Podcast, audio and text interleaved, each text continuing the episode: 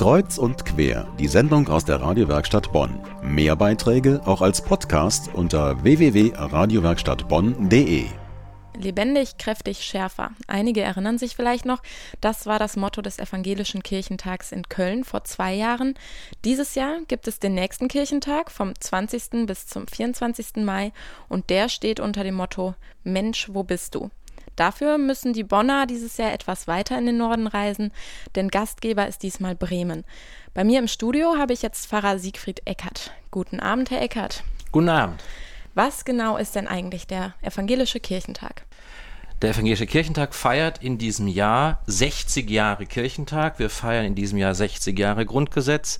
Und das ist, kann man schon sagen, die größte religiöse, pluralste, nicht nur protestantische Bürgerbewegung, die wir im Lande haben.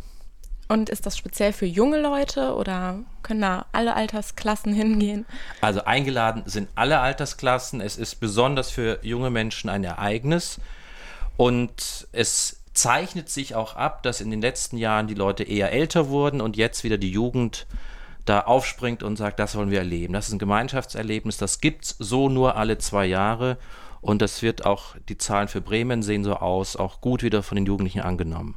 Was erwartet die Besucher da für Programm-Highlights?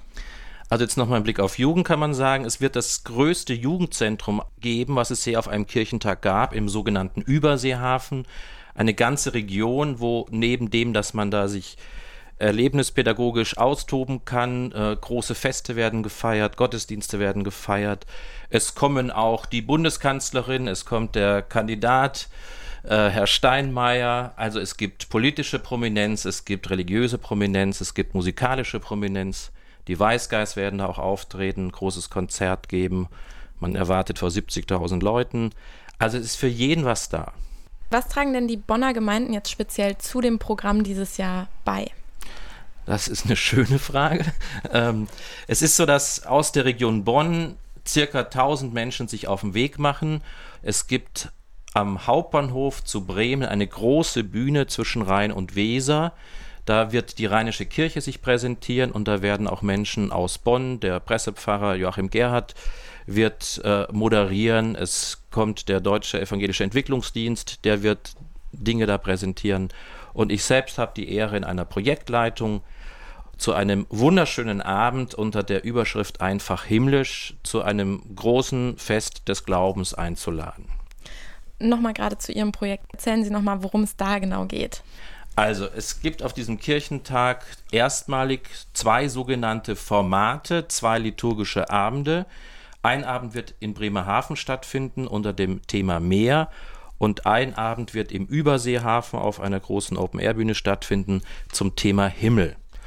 Und wir haben eingeladen eine Vorbereitungsgruppe unter der Überschrift Einfach himmlisch, zum Beispiel Astronauten, die uns erzählen, wie sieht es von der anderen Seite aus. Wir haben eingeladen eine Künstlerin, die zwischen Himmel und Erde an einem Tuch herumklettert. Wir werden eine Himmelsleiter auf diesem Platz haben.